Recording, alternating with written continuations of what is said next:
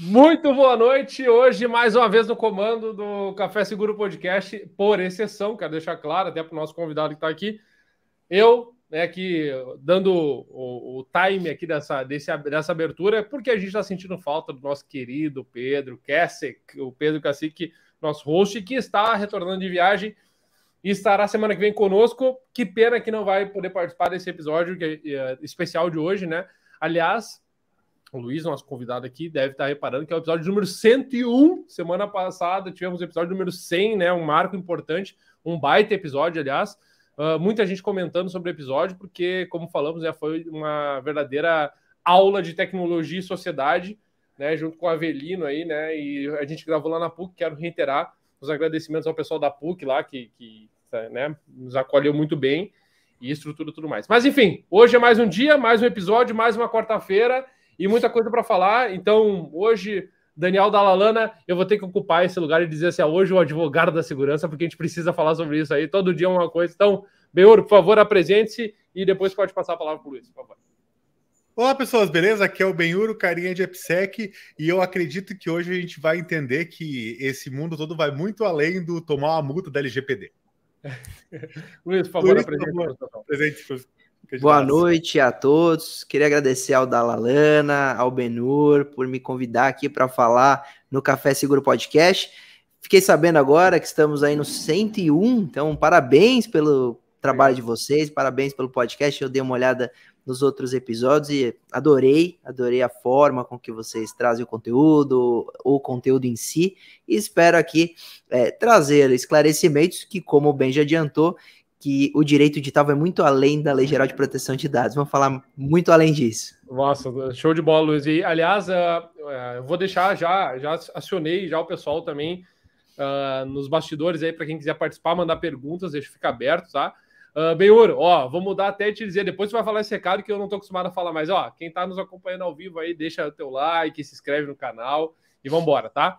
Uh, eu tenho só fazer alguns recados importantes, né, bem, e, e para todo mundo que está nos acompanhando, obviamente, né, lembrar já que o, o Luiz fez essa, essa menção, né, uh, agradecer, obviamente, já de cara, Luiz, por, pela tua participação, e obviamente também, mais muitos obviamente aqui, porque todo óbvio tem que ser dito, que o Café Seguro Podcast é o podcast da WSS Security e é apoiado por, pela XLab Security, né? A XLab que está com a gente aí já há um certo tempo, né? Um abraço aí para o Maurício e para a Lisandra. E, Beur, do que, que a XLabs mais trata aí? Qual é o principal produto deles para que a gente possa também dar esse espaço de voz para eles aí?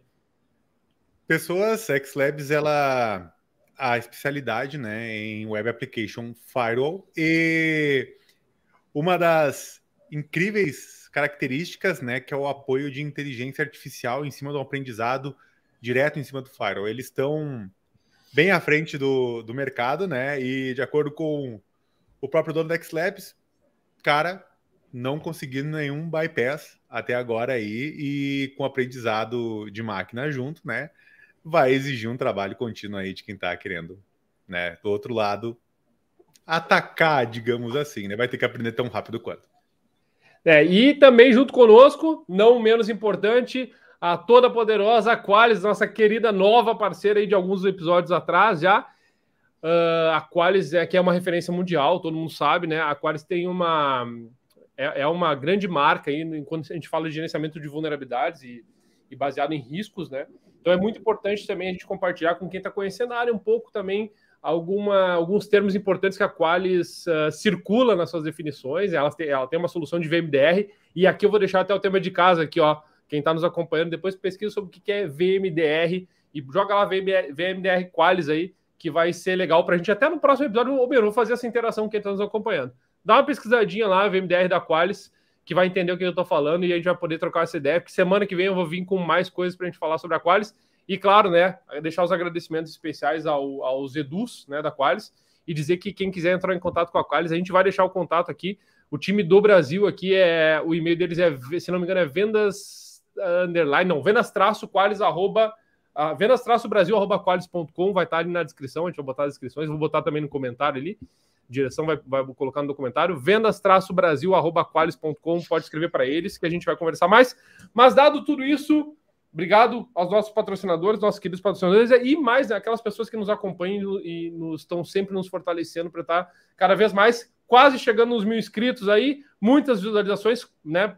Em um ano aí de 3 mil para quase 50 mil visualizações, muita coisa acontecendo e aí é a hora do Luiz. Luiz, o espaço é teu e eu vou começar abrindo a, a, as perguntas para tu dissertar um pouco, porque assim, falamos de cybercrime muitas vezes aqui. E a gente teve a oportunidade também, de, a gente trouxe aqui o Paião para falar da, das notícias de cybercrime. A gente teve vários outros episódios a gente falou sobre cybercrime. E assim, eu queria que tu trouxesse um pouquinho dessa, dessa nova lente, ou de uma outra lente que a gente não está acostumado a falar aqui e que eu, particularmente, sou fã e acho que é muito importante falar, que é a lente desse viés jurídico, né, do direito com cybercrimes. Posiciona todo mundo para a gente poder se, se localizar e as pessoas também poderem interagir, mandar perguntas. Por favor, conta um pouquinho sobre essa, essa lente aí. Bom, é, já falou um nome conhecido aí, o Paião, querido amigo, Paião. É, e, e, é realmente, eu diria que é um dos pilares né, do, do combate, porque eu dependo muito, pessoal que não me conhece, eu trabalho com direito digital, sou advogado especialista nessa área, trabalho só com direito digital e crimes cibernéticos, e a gente depende muito da parte de TI, a gente depende muito do apoio tecnológico no combate, na evolução legislativa e tudo mais. Acontece que eu acredito que seja uma via de mão dupla.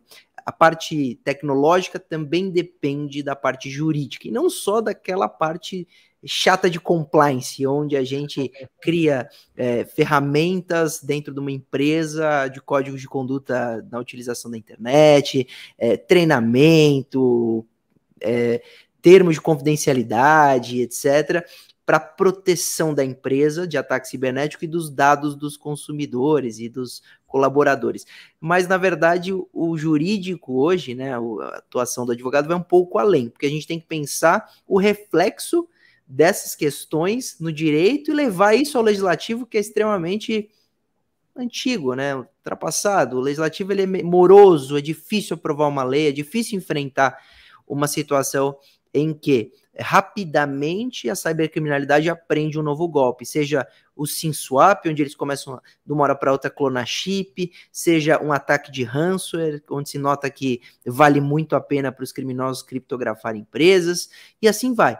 Então, é, eu digo que a atuação diária não é só a prática jurídica, mas também a teórica, seja na sala de aula como professor, seja junto ao Poder Legislativo, e que é um pilar muito importante de combate, porque se tivermos todos nós, como estamos, pensando os crimes cibernéticos e as formas de prevenção, e elas são tecnológicas, mas também jurídicas, nós com certeza podemos ter um avanço é, para a melhorar a experiência do próprio consumidor, mas também das empresas. Hoje eu dei uma entrevista que foi um dado muito interessante, um relatório que apontou que próximo a 26% das empresas no Brasil é, tiveram é, perda de dinheiro durante o ano passado por causa de ataque cibernético. E esse mesmo relatório, depois eu até mando para vocês o link, a gente compartilha aqui, é, aponta que 74% é, dessas empresas ouvidas, né, da, dos 100%, falaram que sofreram de fato uma tentativa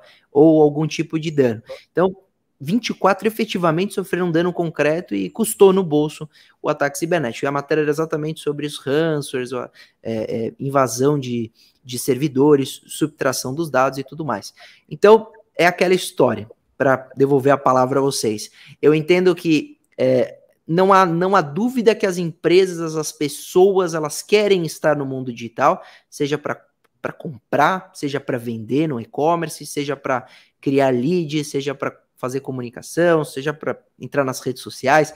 Pouco importa o porquê você deseja estar, mas não há dúvida nenhuma que você quer estar e muitas vezes precisa estar, porque aqueles que não estão, a meu ver, ficaram para trás. Né? Eu falo para os alunos: vocês precisam ter uma rede social, vocês precisam acompanhar as notícias, acompanhar as tendências. É, o preconceito é uma bobagem. A gente vê que, por exemplo, eu muito, dei muito tempo aula de marketing digital e eu citava cases do Big Brother Brasil. E muita gente tem preconceito do BBB e, na verdade, é um baita case de marketing. Muito. muito. Que, que, na verdade, trouxe os debates sobre o que estava acontecendo ali no dia a dia, em 2020, principalmente no BBB 20, para o Twitter. O Twitter começou a pautar o Big Brother. Então, é, e ali também pautou-se muita, muitas questões de marketing. Então, é, é, muito interessante ver como o cenário digital hoje ele é pioneiro. A gente vê com as lives batendo recordes, com as, os streams passando a TV a cabo. A gente vê que é uma tendência inevitável e que, sem dúvida nenhuma, aqueles que não estão utilizando isso ficaram para trás, mas aí chega o ponto que eu queria chegar, é, é, com grandes poderes tem grandes responsabilidades. Então, a partir do momento em que você está vendendo muito na internet, sua empresa é muito grande, você tem muita exposição, você se torna alvo é, de interesse, seja da cybercriminalidade, seja de ataque cibernético, pouco importa qual vai ser a atividade ilícita que pretende atingir ali o seu negócio ou as suas redes. E aí, meu, meus amigos, só a prevenção pode ajudar nesse cenário, e aí, com investimento na sua área e na nossa área. Muito legal. Bem. De bola. Uh, olha só, uma.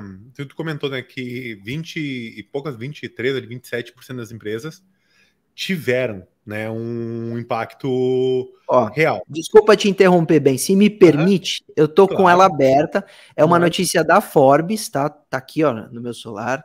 E ela põe assim: hackers causaram prejuízos a 23% das empresas brasileiras em 2022. Apenas 7 em cada 10 companhias recuperaram acesso aos seus dados após pagarem um resgate em ataques digitais. Se vocês me permitem dizer quem é, foi a empresa responsável claro. pela, pela. Não sei Aqui se nós há. Não temos meio, estamos só pela, pela fogueira. Então vamos lá. É, a pesquisa é anual e foi realizada pela empresa de segurança ProfPoint. Está então esta notícia hospedada na, na Forbes, no site da Forbes, Forbes Tech, e apresenta isso. Então, é, esse é o dado, que 23% é, das empresas no Brasil foram impactadas e sofreram prejuízo por ataque hacker em 2022. Desculpa, bem. Tranquilo. Não, ótimo, excelente, até porque tem um outro dado ali interessante nessa mesma notícia que é o pagamento. Poxa, a, quem conseguiu de volta os dados. Mas conseguiu de volta os dados por quê? Porque pagou, né? Então, ou seja, já tem uma, uma outra informação aí que é importante que é talvez poucas empresas consigam se recuperar do ataque sem ter que pagar um valor que é totalmente arbitrário e não, tipo, ó, ó vai ser um valor abusivo? Dane-se, né? Eu sou um criminoso, não, não existe esse esquema de valor abusivo. E aí eu queria. Qualquer coisa é abusiva, né? É, é. Então, porque daí não tem ninguém para regular quanto vai ser um o preço médio de um, né, enfim. Aí o que eu queria te a tabela FIP do de recuperação de câncer, né? Mas o que eu queria te perguntar é uh, uma empresa, a minha empresa, ela sofreu um ataque, né? E, e eu me vi no, numa manhã de sábado com tudo criptografado. Qual que é a primeira atitude? Não digo não técnica, mas qual que é a minha primeira atitude que, como empresa, eu preciso ter? Depois que eu me dei conta que eu fui alvo de um ataque. É uma quais, boa quais pergunta. Uma boa pergunta. Vamos lá. Bom, primeiro é interessante analisar essa pauta, né? Como é, que isso é uma realidade e, e que o, o, ataque ransomware ele faz, ele, ele causa principalmente três impactos nas empresas. Primeiro impacto é o impacto direto ao dado criptografado. Então, ele invade aquela empresa, ele infecta aquela empresa melhor e criptografa com Anacry e etc. Criptografados os dados, você não tem mais acesso a essa informação. Isso pode gerar é, inviabilidade na sua empresa em continuar funcionando. Então, alguns sites grandes de e-commerce foram criptografados e não conseguiram vender. E esta esse prejuízo em razão é, da, de você não conseguir continuar sua atividade, às vezes é enorme. Nesses sites era um milhão por dia de venda que eles deixavam de fazer no e-commerce quando estavam criptografados. E, e o terceiro prejuízo seria os dados vazados, porque o criminoso, vocês sabem bem, quando acessa, ele faz a cópia e criptografa o que está lá no servidor da empresa. E ele tem a cópia. O vazamento gera o que o Ben já deu spoiler aí logo na abertura, uma responsabilidade é, perante os órgãos de proteção de dados, no nosso caso no Brasil, a, a, Autoridade Nacional de Proteção de Dados. Então nós temos três imediatos efeitos: a criptografia dos dados, o possível vazamento e a, a sua empresa parar de funcionar. Quanto custa isso para a empresa? É muito.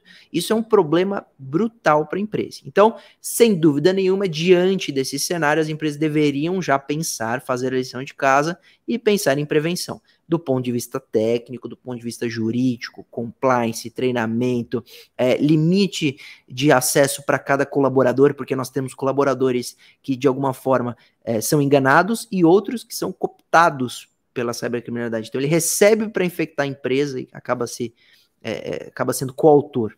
Só que a partir do dia seguinte, a gente tem dois cenários. Então, primeira coisa que eu recomendaria é mapeamento do, do dano, né? Então vamos mapear o dano, vamos ver o que foi criptografado, temos backup ou não temos, nós fizemos a lição de casa adequadamente ou não, para a gente pensar as reações.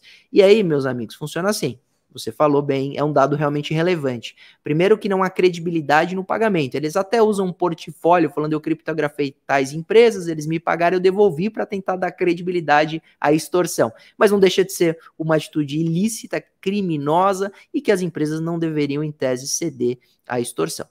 Então eles trazem essa informação, e mas mesmo assim a segurança é zero. Vale dizer, você pode pagar e não receber os dados de volta porque você está negociando com criminosos. É, segunda situação, você não sabe nem se o dado voltará é, é, perfeito, né? Se ele não for alterado em parte, etc. Não, é, não, é, não vai ser um aqui e minha operação estará de volta, né? Exatamente. Então tem uma situação de como voltará essa informação se você ceder a, a, extorsão. E a terceira coisa é o que te garante que você não se torne a galinha de ovos de ouro do criminoso. Então ele tenta te invadir de novo, porque se você paga, talvez você pague de novo.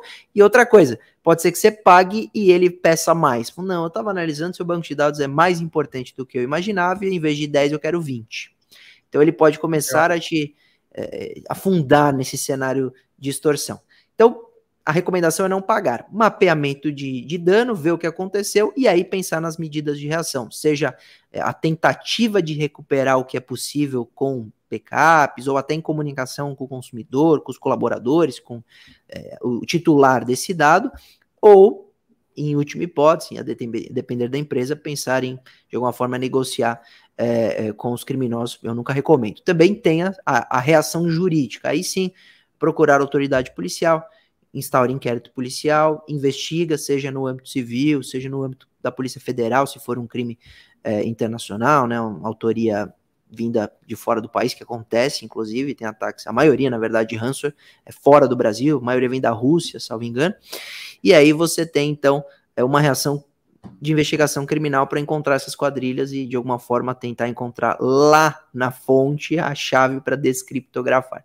É o que dá para fazer imediatamente. Então, na verdade, é, resumidamente, você vai olhar, vai lamentar e vai enfrentar de maneira muito é, muito prematura, né? muito infantil, muito simplista o problema, porque enfrentar isso de maneira adequada seria você estar pronto para o ataque cibernético e ter tudo isso em backups offline, des, é, desconectados da rede, para você poder Não. recuperar os dados. Na verdade, eu acho que é assim que eu enxergo.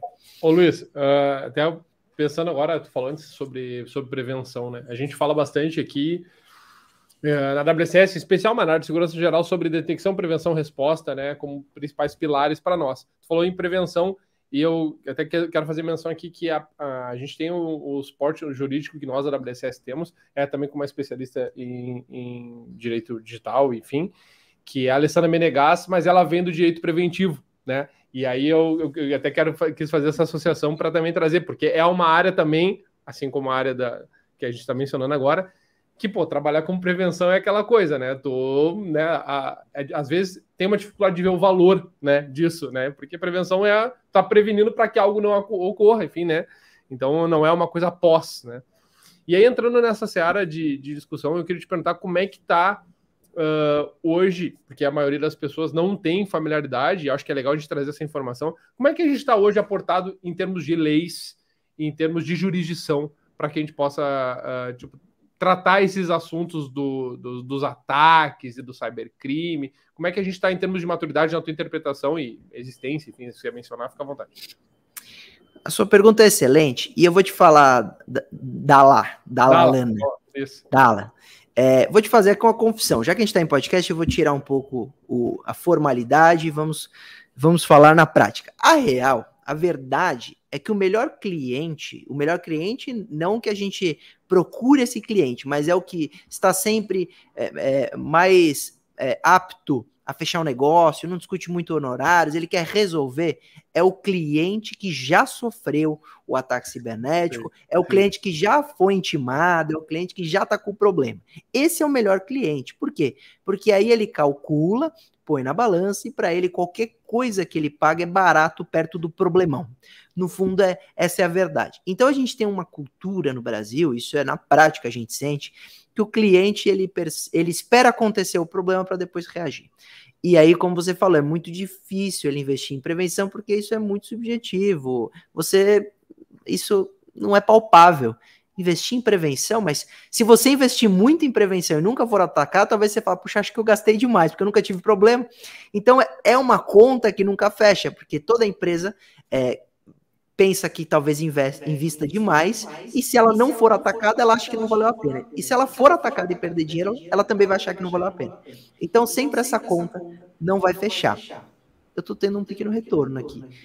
É, mas, então é muito difícil você convencer a, a, a investir em prevenção. E outra coisa, é, a gente sabe que nunca a sua empresa vai estar tá pronta. Pouco importa o quanto você invista em prevenção, e eu gosto até de usar exemplo das Big Techs. Você pega as maiores empresas de tecnologia do mundo e elas assumem a sua incompetência, a sua limitação técnica ao criar o programa de bug bounty. Então eles falam assim: olha, eu já coloquei tudo que eu posso em cybersecurity. Agora, mundo, me teste. E se você encontrar algum algum, algum bug, algum, algum problema, eu me faz o report, eu vou testar e se você tiver certo eu te pago. Eu vou te uhum. remunerar pelo bug bounty, pelo programa Bug Bounty. E aconteceu recentemente, um brasileiro, vocês devem ter visto o Alonso, ele de 14 anos encontrou a falha no Instagram de que dava acesso, uma falha crítica que dava acesso a, a um perfil no Instagram por um erro de programação do, dos filtros dos stories. Vale dizer, eles criaram uma nova ferramenta, desenvolveram, pensaram na cybersecurity, mas passou. E um menino de 14 anos encontrou e ganhou 120 mil reais pela falha. Isso é interessante, primeiro porque mostra que às vezes o crime não compensa, porque ele, de maneira honesta, encontrou a falha, fez o report e foi remunerado, então ele se tornou um pesquisador e não um criminoso invasor. Isso é 10. Ele não vendeu o serviço de invasão, ele vendeu o, o, o report, na verdade, ele, ele não vendeu, é um programa feito para isso, é muito bom. E dois, a empresa tem que ter maturidade suficiente para assumir a sua limitação técnica de, de, de, criar um programa em que, em que não, é, não há vulnerabilidades e sempre há de haver. Então, perfeito. Partindo dessa premissa, sempre a gente vai achar que está investindo demais em, em prevenção. Só que é aquela história, o seguro morreu de. É que nem pagar plano de saúde, pagar seguro e etc. Se você não usa, você acha que está pagando à toa até você precisar e usar. Mesma coisa a prevenção. E aí no Brasil é um problema. É, diante desse cenário, aí a gente enxerga que, mesmo que houve prevenção, hum, pode ser que não foi adequado, ou pode ser que foi, mas mesmo assim criou-se uma vulnerabilidade, até porque há um ser humano sempre nesse ponto que altera todos os relatórios e um funcionário uhum. que pode se vender nós temos então a, a reação jurídica. Houve um crime. Qual o crime? Então, nós temos vários crimes que hoje, hoje podem ser cometidos na internet. Desde os mais é, básicos, por exemplo, os crimes contra a honra, calúnia, difamação, injúria. Nós temos o crime de perseguição, né, o novo crime de stalking, está lá no 147A do Código Penal, então crime de perseguição. É uma novidade, porque ele vem desde a história. É, e é interessante, porque todo mundo fala, mas perseguir não precisa ser no ambiente virtual. Mas só existe stalking do jeito que está no Código Penal e no mundo, nos Estados Unidos principalmente, por causa das redes sociais, por causa até da série U, se bobear, teve uma influência aí é, ao legislarmos nesse sentido. Então a gente tem é, os crimes contra a honra, que inclusive tem a pena triplicada agora quando é cometido nas redes sociais, então também uma reação. Por quê? Porque as penas são baixas, né? O crime, por exemplo, de difamação tem pena de três meses a um ano. E aí o legislador falou: opa, acontece demais nas redes sociais calúnia, difamação, vamos triplicar a pena. A calúnia tem pena máxima de dois anos, agora chega a seis quando é triplicada. Então mudou muito a reação de punição desses crimes. Crime de perseguição, o crime mais famoso do ambiente de cybercrime, que é o crime de invasão do dispositivo informático, que entrou em vigor lá em 2012 com a lei Carolina Dickman, tem toda aquela história que vocês estão cansados de ouvir. É. Só que até ele houve mudança. Porque quando ele entra em vigor, é, Dala, ele entra com uma pena de três meses a um ano, o que era ridículo, porque normalmente o criminoso, ao tentar subtrair os dados de uma empresa, ele invadia o servidor ou um computador, um sistema, um dispositivo informático. Então ele cometia o crime de invasão para chegar naquele servidor ou naqueles dados. E aí, quando a empresa nos procurava, procurava a autoridade policial para reagir juridicamente no âmbito criminal, a pena é ridícula, três meses a um ano, representava adequadamente a resposta da conduta gravíssima de você invadir e coletar dados de um milhão de pessoas, por exemplo. E aí, então, recentemente, também não tem nem dois anos, o Código Penal foi alterado e hoje a pena é de um a quatro anos. Então, três meses a um ano virou de um a quatro. Então, você vê essas alterações. Nós temos o Marco Civil da Internet, a LGPD, é, as alterações, as mais variadas alterações, você consegue. A gente vê, por exemplo, no Hansor, a extorsão sendo cometida muito forte, crime de ameaça, é, furto, furto qualificado, quando o criminoso invade é, um, um, uma conta bancária e subtrai os valores de, um, de qualquer pessoa, tem o furto. É, o, o, crime de estelionato, né? Nossa, como tem golpe na internet, crime de estelionato, inclusive o legislador é, vendo essa situação, criou um, uma nova modalidade de estelionato, a famosa fraude eletrônica. Então, o estelionato tem lá no caput pena de 1 a 5 anos. Então, a pena do, do, de estelionato hoje é de 1 a 5. Para fraude eletrônica, a pena é de 4 a 8 anos de reclusão. Muito mais gravou. 8 anos. Se você pensar que é, a pena mínima do homicídio é 6 anos, hoje nós temos no Código Penal um tipo de estelionato que seria a fraude eletrônica, que é a utilização dos dados. Tem até uma parte de phishing, se você ler o texto penal, você vai ver que a pena máxima é maior do que, do que homicídio. Então, é super gravosa para tentar desestimular a conduta. Lógico que a gente sabe que aumentar a pena não ajuda muito. Não é à toa que tem estelionato à torta direito aí. WhatsApp, o que mais tem de clonagem de WhatsApp, mãe perdi o celular, preciso de dinheiro, é. é aquela história. Mas, então, por que eu estou dando tantos exemplos do, do nosso, da, da, nossa lei? Porque há previsão de quase tudo, praticamente tudo. Mas não há previsão de tudo. Hoje mesmo, eu debatia com um colega no escritório o chat GPT. O uhum. indivíduo está vendendo livro vendendo o livro que foi produzido o texto pelo, só, só por chat GPT. E ele ganha o dinheiro vendendo, mas e o direito autoral? Não há direito autoral de inteligência artificial. Então não há proteção autoral. Outra coisa, os youtubers estão super ameaçados, porque você pode pedir para o chat GPT roteirizar um, um, um vídeo uhum. de algum tema, okay. pegar esse texto, colocar em outra inteligência artificial que faz o, um, um avatar ler esse texto, imagem, baixar esse, esse vídeo pronto e colocar no YouTube. Você não teve trabalho nenhum, você pediu para o GPT fazer o roteiro e para uma inteligência artificial ler, com, com um avatar qualquer lendo. E o vídeo está pronto. Então, e, e, ele pode monetizar esse vídeo. E aí? Né, como que fica tudo isso? Então, não tô, isso não tem nada de penal, mas vamos supor que esse robô cometa crime, os carros autônomos atropelando pessoas. É, hoje é, teve recentemente uma notícia que um robô que joga xadrez quebrou o dedo de uma criança. Ele estava jogando xadrez contra o robô e ele pegou a, o dedo da criança e quebrou. Vocês acham essa notícia na internet? E aí, lesão corporal cometida por um robô. O robô vai responder por lesão corporal? Não tem impacto nenhum, não tem nem, nem necessidade desse robô responder esse processo criminal. E aí, vai ser o o dono da empresa que produz esse robô, o técnico que escreve o código. Então, é, são questões novas que a gente tem que debater. Mas a parte criminal, quase tudo está bem previsto. Inclusive, eu, eu fui num podcast recente aí, o pessoal do Ticaracatica lá com o Bola e o Carioca, e ele levantou. É mesmo? É, eu estive lá e eles estavam debatendo, estava debatendo, ele falou, poxa, sabe o que me incomoda muito, Durso? O vazamento do que a gente fala em particular. Então eu, eu, brinco muito, né? Claro, ele é comediante, ele só brinca e ele faz, fala as bobagens. E uma bobagem pode vazar de um grupo. E ele, ele fica indignado esse tipo de vazamento proposital só para prejudicar.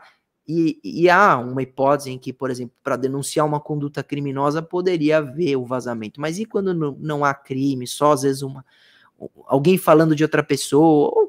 Um caso emblemático disso é o Mamãe Falei. Ele uhum. falou num, num, ambiente privado, num grupo privado, sobre as mulheres lá na Ucrânia, e isso vazou e ele sofreu todas as punições. Mas e quem vazou? Deveria ser punido ou não? Hoje essa é lacuna, esse debate. E aí ele até levantou essa hipótese e tal, mas é um exemplo de uma conduta que tem enquadramento meio complexo assim, e às vezes realmente não há enquadramento, a conduta é atípica. Então é muito gostoso. Muito, muito legal, é muito, muito legal. Eu ia só fazer um comentário antes, bem, bem antes de falar, que depois eu quero puxar um gancho com uma discussão sobre a aproximação que, que, que a área jurídica tem, ou que tu tens, também com as delegacias de polícia, né? Uh, mas, mas a gente fala, vai, vai bem, tu primeiro, depois a gente retoma esse assunto aí, vai.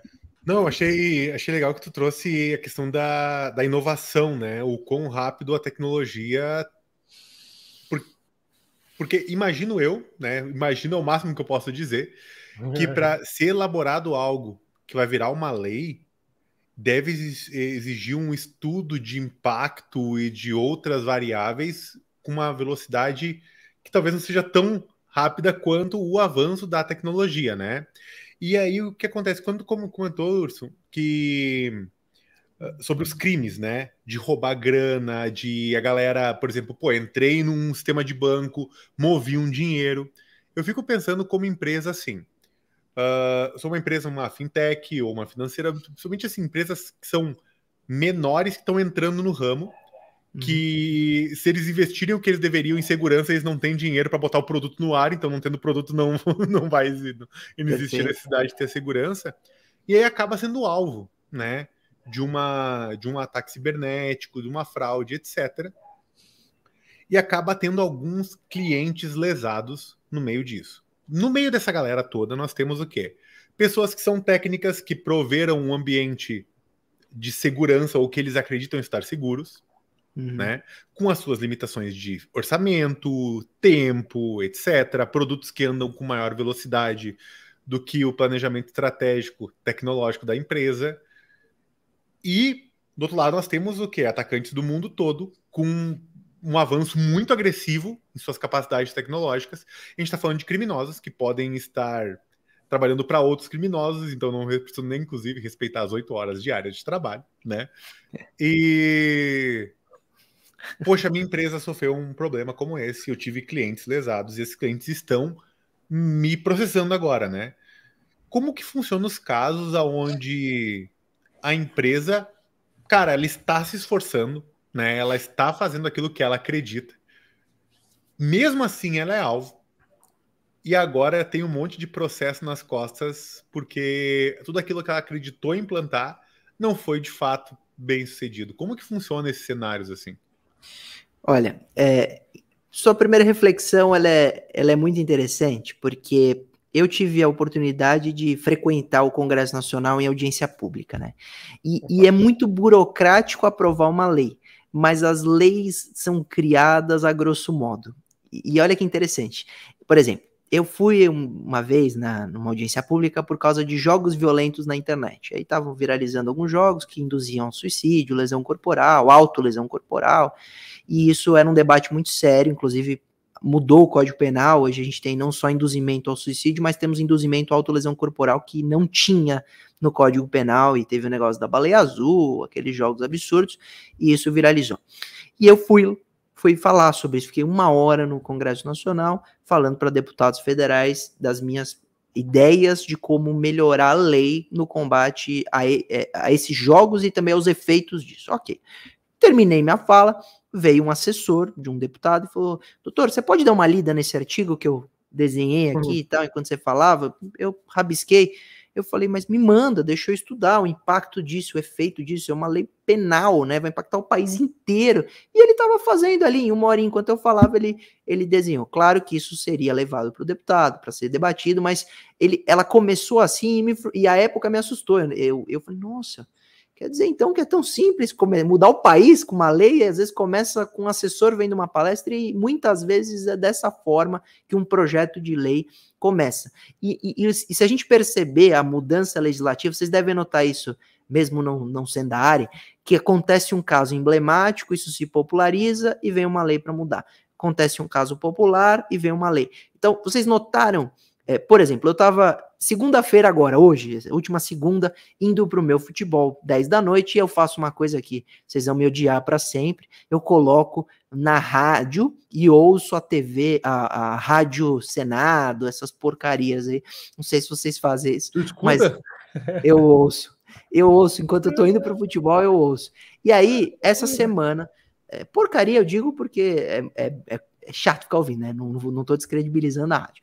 É, e aí, eu tava ouvindo, eles estavam debatendo, eu vi três notícias seguidas falando sobre mão de obra escrava no país. Por quê? Porque acabou de estourar a história das empresas que vendem vinho no país e teria mão de obra escrava. Então tá, se, se, fala muito disso agora e, e, e, é muito plausível e possível que em um, dois meses uma lei sobre isso vai ser aprovada no Congresso.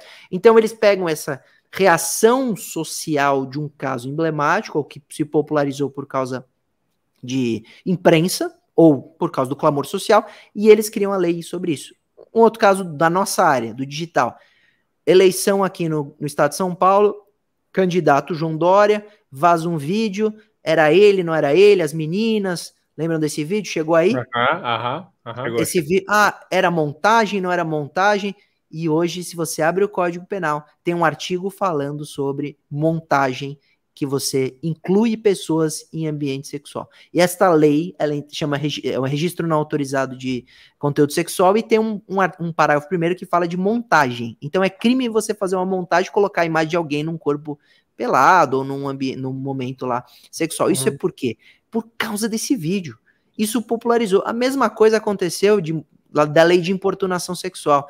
Lá em 2018, teve um maluco aqui em São Paulo que ejaculou na moça na Avenida Paulista esse caso foi super popular e entrou a lei de importunação sexual, mudando inclusive o artigo, incluindo inclusive o artigo 218C, que é o vazamento de nudes que impacta muito a minha área. Depois veio o caso Legal. do Neymar, debateu sobre o vazamento de nudes quando ele se defendeu das acusações da Nájila. Então, olha como casos populares mudam a lei. Então, ele é, é, super interessante porque primeiro você percebe que isso é rapidamente desenhado e muitas vezes muito rápido para ser aprovado. Diferente do que a gente vê do projeto de lei 2630, que é o projeto de lei contra as fake news, que está sendo é, super trabalhado e graças a Deus, porque na nossa área deveria todo, todos deveriam ser assim, e foi Facebook. Eu participei da audiência pública com a é, é, é representante de relações públicas do Facebook América Latina que é a, é Mônica, salvo engano, do Facebook, estava na audiência pública. Então ela trouxe as, temas muito legais, falando de, por exemplo, quanto, quantos perfis falsos eles apagam por semana. Salvo engano, ela falou 3 milhões de perfis falsos por semana o Facebook deleta na plataforma. E são dados que a gente não tem ideia, o leigo ou até o, o deputado ali, que ele vai ouvir, vai pensar como trazer uma lei que seja justa para a plataforma e para o usuário. Então, deveria ser tudo assim, bem. Então, ele é burocrático do mesmo jeito que ele é super celery e simples. É muito interessante essa, essa contradição, esse antagonismo de uma aprovação legal. Isso eu senti na pele e vi. Você tinha falado da lei e o segundo tema? Que quando. Agora que tu já me clarificou, né, sobre essa velocidade, porque tem vezes que as empresas, elas.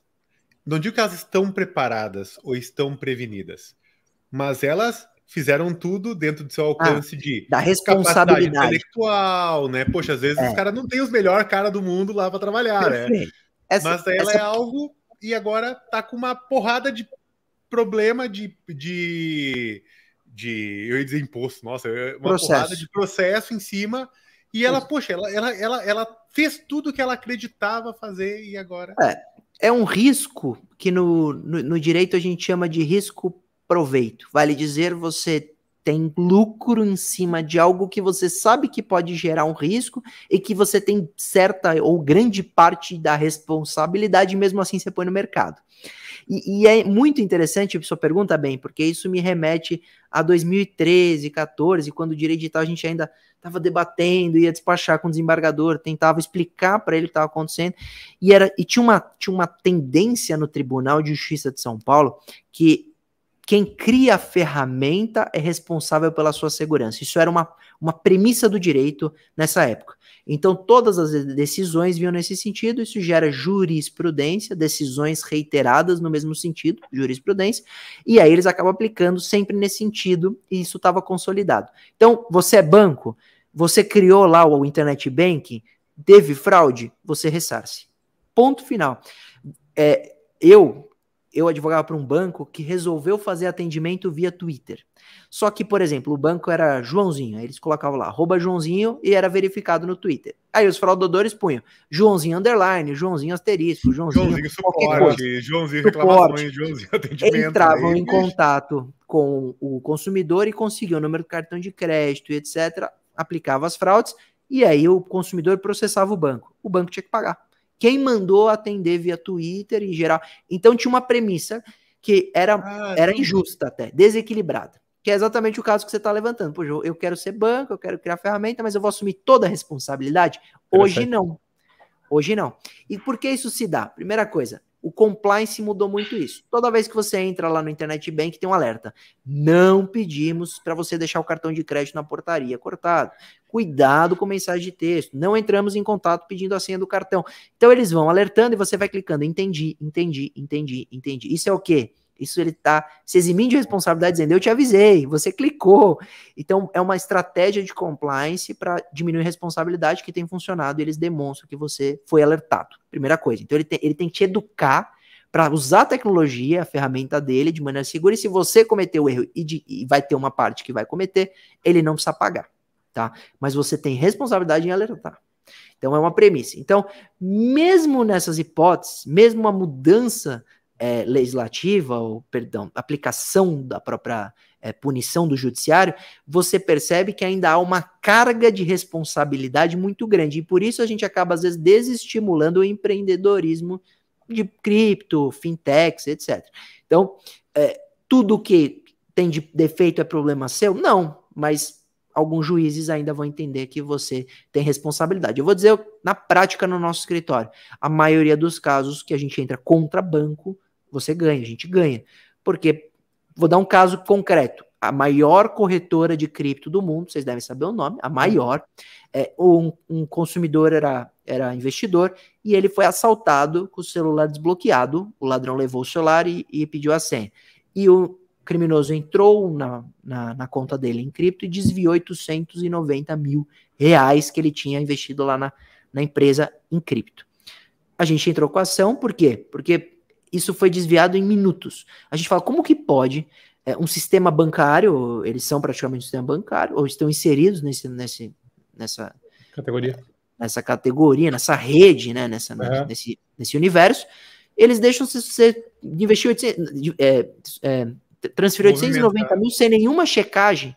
Então a gente falou, tenta, tenta transferir no banco 890 mil, você vai ver quantas SMS o gerente, o mundo vai te ligar.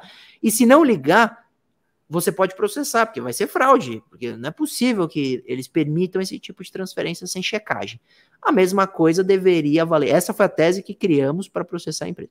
A mesma coisa deveria, deveria valer para essas corretoras de cripto. Não fizeram checagem nenhuma, ele foi é, é, furtado ali, né?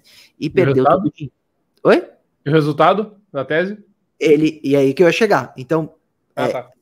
foi uma foi uma construção de uma teoria nossa e colou. Então hoje, se você pegar lá e procurar Binance na, no, no TJ, você vai achar a sentença mandando indenizar integralmente o consumidor. Por quê? Aí você pensa, a plataforma errou, ele teve o celular roubado, pelo celular dele for, foram feitas transferências.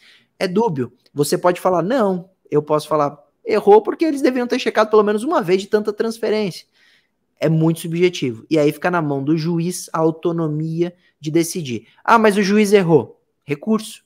Tribunal, voto colegiado, até chegar no Supremo se precisar, ou no STJ, para analisar em ministros se tem que pagar ou não. Então, é assim que acontece na prática e, e, na verdade, é bastante subjetivo. A regra, bem, é que se você for criar uma fintech, é melhor você se proteger bastante sobre eventuais fraudes, porque a responsabilidade, em alguns casos, realmente recai sobre o banco, e no caso do banco, mais do que o normal. Eu vou fazer um recorte aqui, ou bem, até para quem uh, da parte da nossa parte aqui também de segurança que a galera curte muito, a gente discutiu já várias vezes sobre accountability, sobre responsabilização, responsabilidade, e é legal essa, esses exemplos que o, que o Duro está trazendo, Uh, eu tô usando Durso porque tu falou que lá no Ticaracatica lá usaram o Durso também. Não vou chamar é, de. O pessoal normalmente me chama de Durso. É isso, pô. Eu falei Automático, do Darth, é isso aí. Eu perguntei antes, a educação viu direção aqui. Nós temos o piloto e o Darth Vader que estão na direção. É aqui no ponto, eles me chamaram é, no ponto aqui. É, a direção tá ali acompanhando aqui, no, tá no chat, mas enfim. Tá uh, Durso, uh, mas enfim, o pessoal que tá acompanhando, acho que é legal também fazer esse recorte, dar um. Dar um, um uma gravação nessa, nesse trecho do, do Durso. Durso, eu falei sobre a aproximação com as delegacias, tá?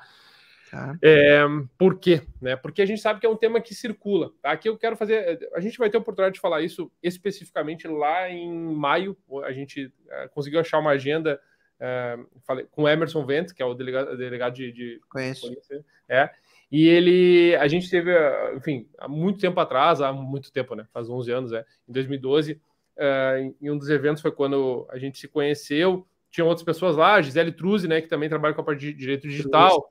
É, enfim, várias pessoas que são né, renomadas na área, assim como tu também és. É, e ele, a gente né, sabe dessa, dessa, dessa necessidade da, de investigação. Tanto é que os próprios delegados têm uma, um gosto, vamos dizer assim, pelo, pelo direito em alguns pontos. E eu queria saber se eu estou equivocado ou não, e aí eu quero a, a, tua opinião. Qual é, qual é que é essa aproximação em termos uh, da, da, ação mesmo, né? Do, do trabalho junto com as delegacias de crimes, ou enfim, né, das delegacias de polícia no geral, mas uh, focadas também em crimes de repressão, cibernética, enfim, outras coisas assim. Como é que tem. Existe isso? Tô, tô, faz sentido a minha pergunta? Faz muito sentido na minha, na, no meu caso é absoluta aproximação. Eu, eu comecei a estagiar no escritório com 16 anos e desde então eu frequento delegacia.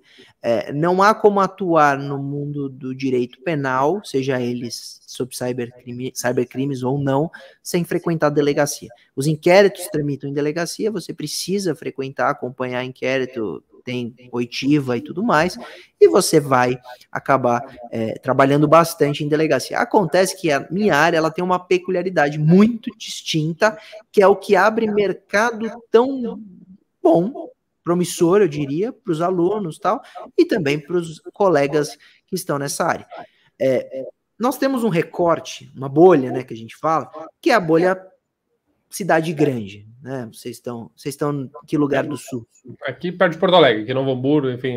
Porto Alegre, eu tô aqui em São Paulo, o pessoal Sim. do Rio, Brasília, tal. Saindo dessas bolhas, nós vemos uma falta absoluta de delegacias especializadas. Então não há. Nós temos delegacias especializadas em grandes é, capitais. Ok. Delegacia especializada é maravilhoso, eles atuam bem pra caramba, são super especialistas tal. E você não precisa é, levar tanto na unha o inquérito, porque eles já sabem o que fazer. Eles sabem que quebrando IP você tem que ir na operadora, é padrão. Eles sabem que precisa pedir a porta lógica quando representa pela quebra, senão vai vir um IP que 300 pessoas usam simultaneamente. Eles é. sabem esses macetes.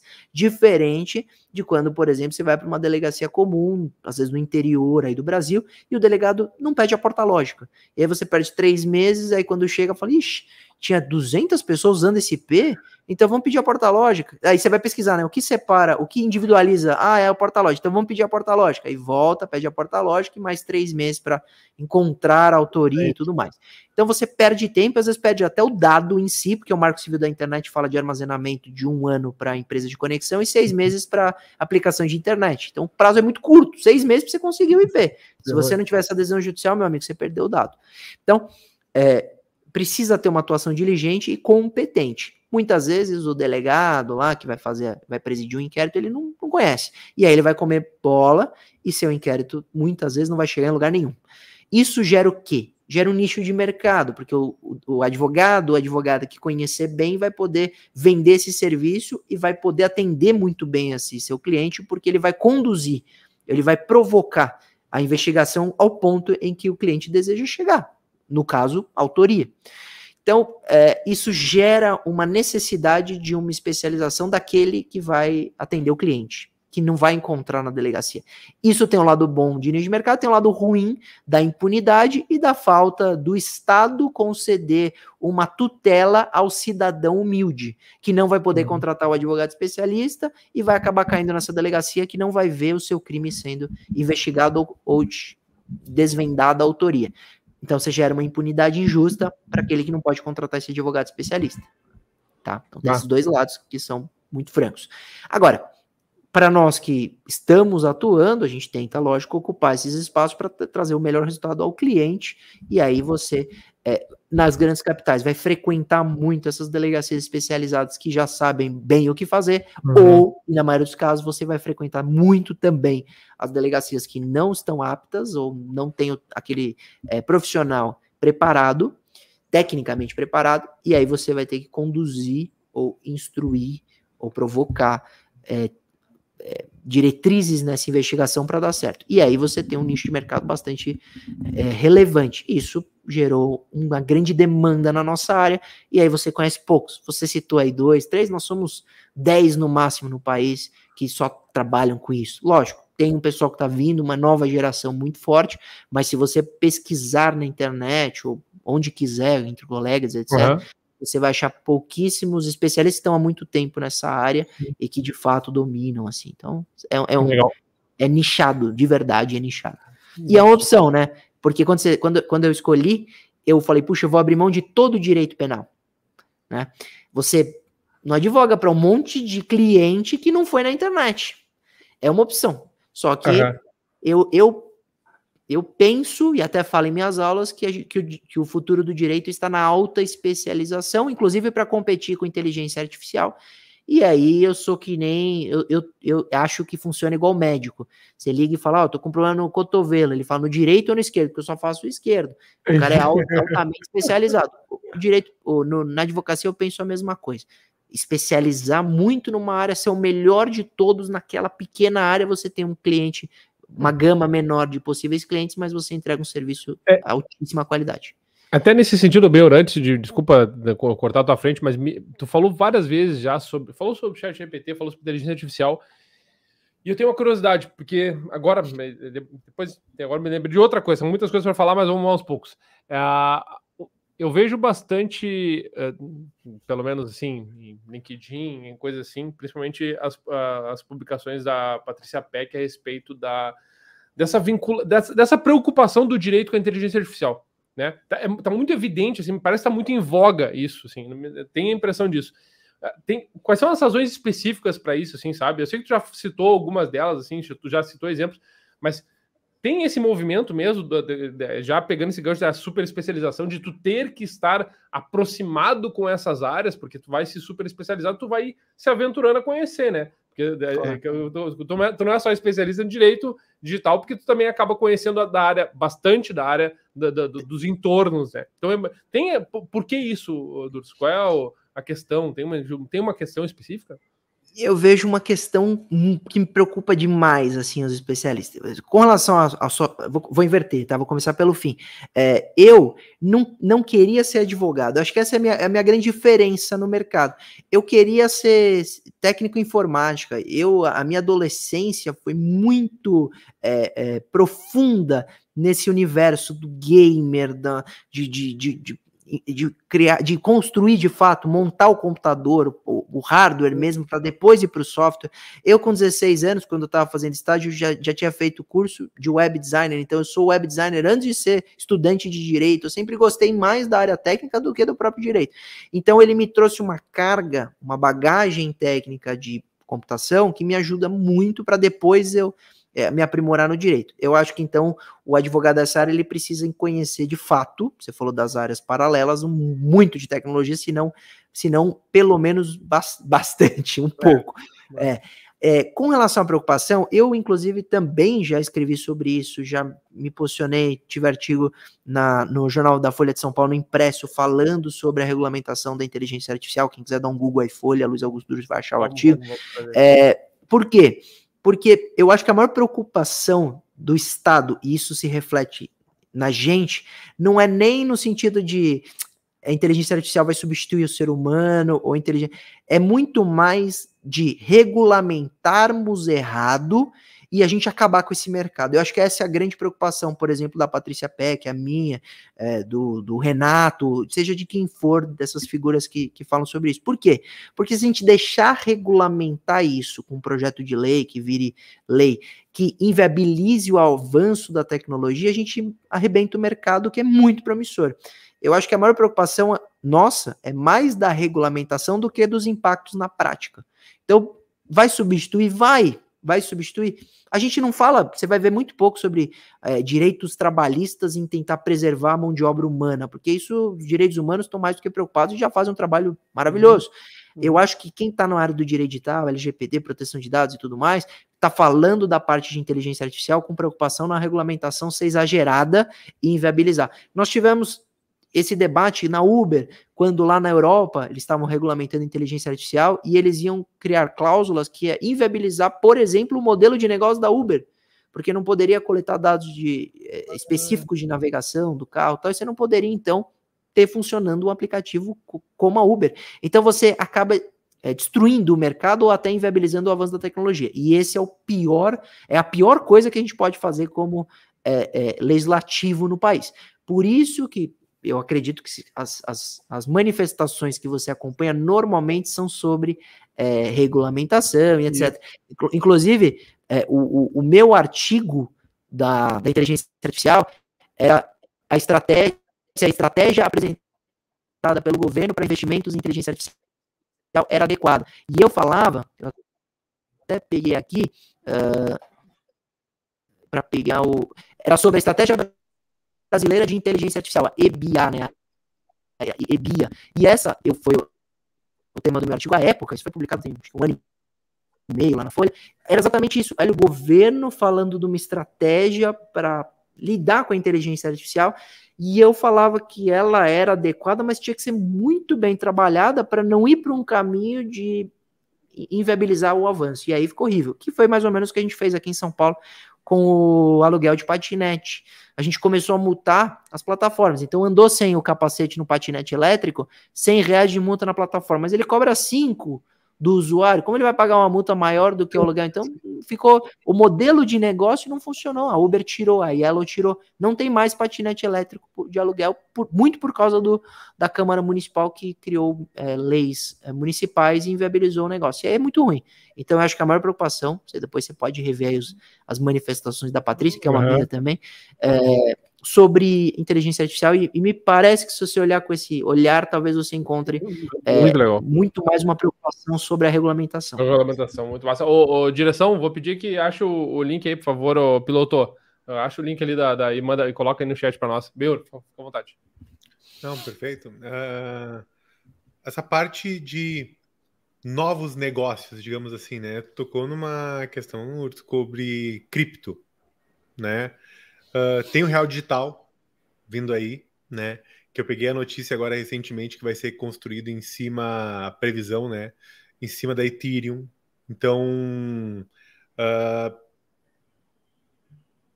nosso mecanismo, pelo que eu estou vendo, nós temos um mecanismo financeiro caminhando né, para uma, uma questão de tecnologia também mais, mais embarcada, né?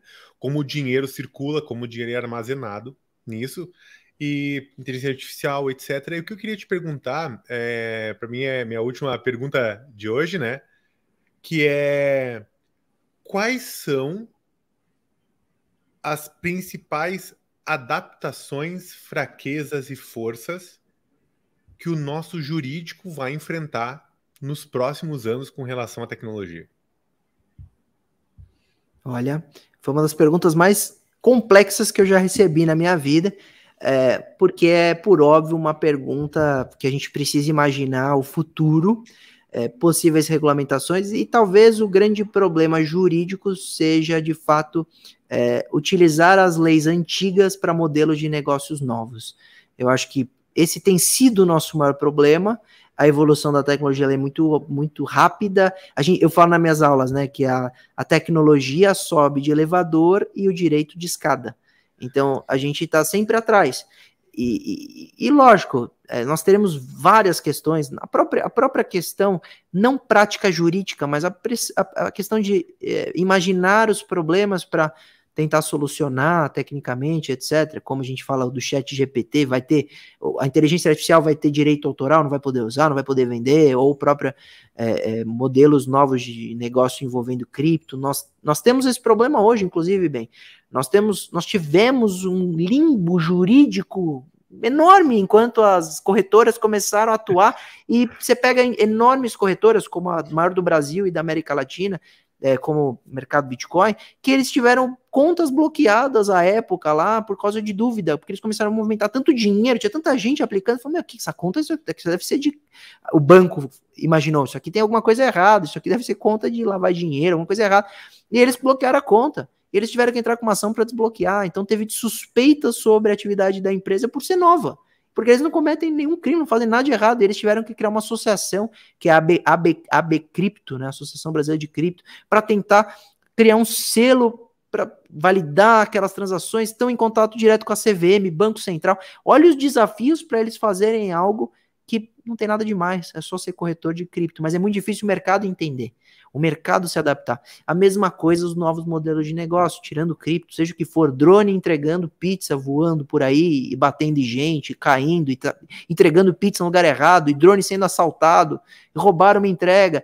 Como que fica tudo isso? Vai ser difícil aplicar os novos modelos de negócio com a lei antiga. É, é, assim que eu enxergo. Mas eu posso estar tremendamente equivocado, até porque é, sábio é aquele, como diz o Cortella, que ao final diz: Mas eu posso estar equivocado e estar tá protegido. Mas eu coloquei isso bem, porque é muito difícil imaginar o futuro. É, próximo, né? A gente vê é, como muda, é dinâmico, inteligência artificial Sim. com machine learning é assustador, né? Eu dei uma palestra agora, semana passada, sobre chat GPT, se ia ou não substituir a, a mão de obra humana. Eu falei, isso é uma amostra grátis. O chat GPT, GPT não é nada. Não é nada, é um Akinator, o Emílio fala, um Akinator é, atualizado. não, é, uma, é genial, mas é uma amostra grátis, perto do potencial de fato. Né? Uhum. Você viu que ela já tá brava? Vocês viram isso? Uhum. O chat GPT já tá reclamando, falou que não aguenta mais responder pergunta humana. Vocês viram? É verdade. Teve um usuário, acho que é europeu, que ele perguntou para o chat GPT como estava se sentindo, ele falou, tô cansado de ficar respondendo é, perguntas dos humanos, você já está começando a ser verdade isso, não é brincadeira. Então, a gente precisa é, pensar um pouco, mas o futuro é muito metaverso, a gente nem falou de metaverso, é, é muito é, inesperado, né? É muito difícil prever, imprevisível. E é interessante que, assim, tu falou, né? Posso estar equivocado, né? Muito bom. Mas se acertar, nós vamos ter esse corte aqui. Vai ser um esse, corte. Esse. Falou lá, Faz dois cortes. Dois cortes. Dois se eu cortes. acertar, vocês usam o primeiro. Se eu errar, só usar o segundo, tá tranquilo. Só Apesar que a gente já vai estar tá velho também. Tá é, tudo certo, tudo certo. Ah, ô, ô Durs, para mim, para encaminhar os finalmente aqui, já que estamos chegando no, no, horário fatídico. Uh, eu, eu, é, o Benhur traz muito essa. Gosto, né? Rotineiramente, esse, essas perguntas de, de olhar né, para o futuro. E eu gosto também de trazer opiniões assim. É, para encerrar, assim, algum teve muitos casos que tu participou, já citou alguns, mas assim, fala algum caso para nós assim que daqui a pouco chamou uma atenção especial ou que para ti foi muito importante, né? Assim, que, que em termos do que do, do ocorrido, que eu acho que é legal a gente trazer essas é, são, são muitas histórias, eu sei, mas bah, uma que vem agora na cabeça, assim, ó. Ah, ó, dá lá. Essa me vem. Eu acho assim, acho que o, o dia a dia do, do de trabalhar com, com tecnologia, com cybercrime, ele, ele te dá muitas lições. Porque eu, por muito tempo, eu, eu analisei as questões de SimSwap por causa de cliente e eu sempre falei, olha, tem duas empresas que são problemas, que eles estão com um problema gravíssimo de segurança, e de lá que estão saindo os chips com o número das, dos titulares, e lá que eles estão clonando os chips. Ok. Aí um dia me recebeu uma ligação, uma, uma cliente falando assim, doutor, é, eu tive o chip clonado, né? Parei de ter sinal no meu celular, invadiram todas as minhas redes, padrão. Eu falei, você é de qual empresa? Tal e tal. Eu sempre falava as duas que eu sempre acertava, que sempre era uma das duas. Aí ela falou, não, eu sou da tal, que era a mais segura, e eu sempre dei de conselho ir para esta empresa mais segura, hum. porque eu tinha certeza que lá não se clonava, e realmente a minha certeza ela permanece imutável, porque não se clona chip lá. Acontece é que os criminosos são tão experts que sabem o que eles fizeram. Eles fizeram portabilidade. Vale dizer, pouco importa se você está em outra empresa, eles fazem a portabilidade para a empresa que eles clonam e lá eles clonam. De verdade, isso Caraca. acontece. É, assustador. E aí eu olhei para isso e falei, meu Deus do céu, é, tudo que a gente pensa, imagina, é, pensa em reações, em conselhos e tal, do dia para noite muda, porque um cara teve uma ideia genial, genial e macabra, né, ilícita, de fazer portabilidade. Então, os casos são muito interessantes nesse sentido, que eles é, é, são muito dinâmicos, e aí o que você tem de crença, você vê que realmente você está, às vezes, até ultrapassado, porque é uma bobagem. E, e com relação a casos é, curiosos, ixi, tem um monte. É, teve casos muito difíceis de vazamento de nudes, então você tem é, casos em que tem que, por exemplo, é, eu, eu advoguei para uma menina que era menor de idade, que tinha tido um namorado, que ela tinha trocado nude na escola, e tinha alguém na escola que não gostava dela e criava vários perfis no, no Instagram para vazar aqueles nudes. Você derrubava um, ele criava o outro, derrubava um, criava o outro, até descobrir de fato é, quem era o autor e era um menino lá da escola também. A gente teve que fazer todo um projeto de educação digital, levamos cartilhas para a escola, tudo foi um trabalho muito legal, mas também muito difícil. Então, tem tudo que você possa imaginar, fake news, é, crime contra a honra, loja que tem o produto falsificado, uma joalheria que uma outra está vendendo igualzinho falso na internet. Então, e, e, e, tem de tudo, tem de famoso, a gente fez, esse sim teve repercussão é, na imprensa da Cleo, e, e, foi interessante porque não só por ser a Cleo, mas o, o, o, ataque era muito interessante, porque quando a gente fez a análise do, da autoria, nós percebemos que o direcionamento do site era o mesmo redirecionamento do criminoso que tinha invadido o Robert Downey Jr., o Homem de Ferro, que tinha invadido o ator do, do Aquaman, que tinha invadido a Ludmilla, Marina Rui Barbosa e invadiu a clã. Então, é um cara muito bom, invadiu o Instagram, invadiu Instagram, porque ele, se você somar os seguidores desses 5, 6 pessoas que ele invadiu, ele, ele alcançou 100 milhões de, de, de, de, usuários no Instagram. Então, era um, era um golpe muito elaborado e a gente conseguiu, pelo Brasil, descobrir algo que estava o mundo inteiro investigando, porque também esses, esses atores hollywoodianos foram vítimas e contrataram departamento jurídico, a gente fez o estudo, inclusive quem fez é um hacker ético, vocês devem conhecer o Gabriel Pato, conhece, tem canal no YouTube, tudo, é um querido amigo, ele que fez o estudo, a gente trouxe ele para o caso, foi muito legal trabalhar com ele e tal, então são essas, essas questões do dia a dia, do dinamismo, então você não sabe o que vai acontecer, vem os casos malucos,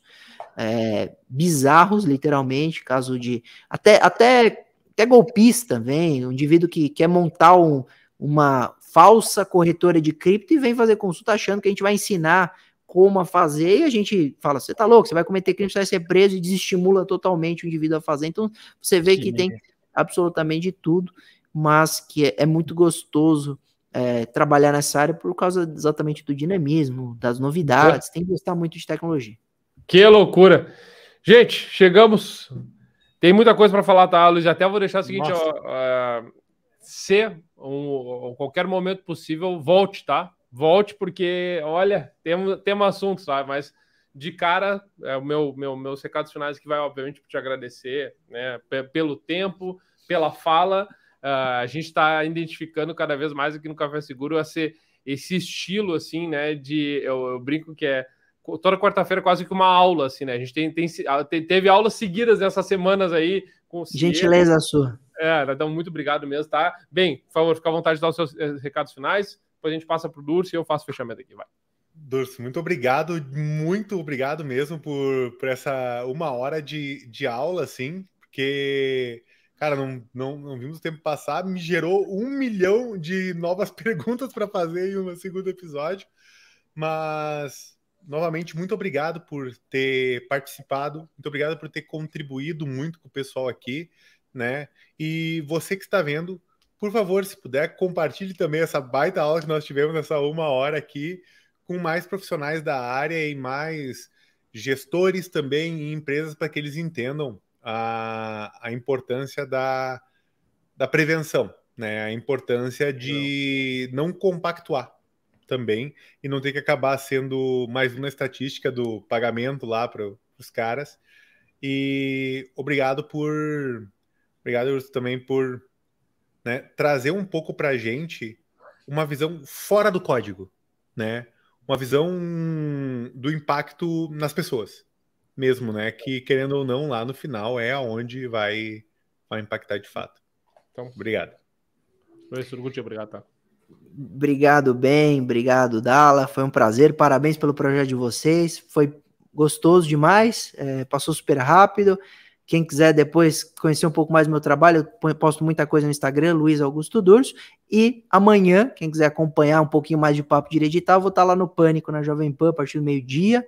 Vamos Nossa. falar um pouquinho também, vamos levar o direito digital para as plataformas de mainstream também, como sempre, porque a gente tem certeza que é, dando essas dicas, falando sobre o tema, a gente está difundindo direito digital e evoluindo o, o, a, a internet para todos. Então, também amanhã no Pânico, a gente vai estar tá lá dando palpite. Mas obrigado, contem comigo sempre, eu volto pro segundo episódio e obrigado pelo convite e obrigado pessoal que acompanhou a gente até agora. Só, eu vou, ô piloto, eu vou, vou te pedir, nós vamos, vamos fazer a, a fotinho, o print da fotinho. Piloto, prepara aí enquanto eu dou os recados finais, depois a gente... Mas então agradecer a todo mundo que esteve conosco, vai estar conosco, Pedrão, sentimos a tua falta, vai estar conosco semana que vem. Pena que o Durso não teve a oportunidade de conhecê-lo, essa ferinha aí, mas uh, a gente tem muita coisa para falar. Uh, quem quiser, deixa aí os comentários, vai no, no, no nosso vídeo. Agradecer a, a Xlabs com o seu AF, uh, o Aqualis aí com, com. E fica o tema de casa da Aqualis aí, né? Uh, eu tô começando a botar desafio. Essa mania de professor é essa, né? Botar desafio no podcast pro cara responder para semana que vem. Semana, semana que vem nós vamos saber mais sobre VMDR aí, fica essa dica. Então, o, o, piloto, prepara aí para tirar o printzinho. Uh, Durso e, e bem, três segundinhos aí, a gente vai, vai, vai parar daí no 3, 2, 1, vamos lá. 3, 2, 1 e. Aê, direção, aê, agora printzinho. Ô, ô Durso, nós vamos, vamos lançar nas nossas redes aí para já marcar a galera te seguir lá no Instagram.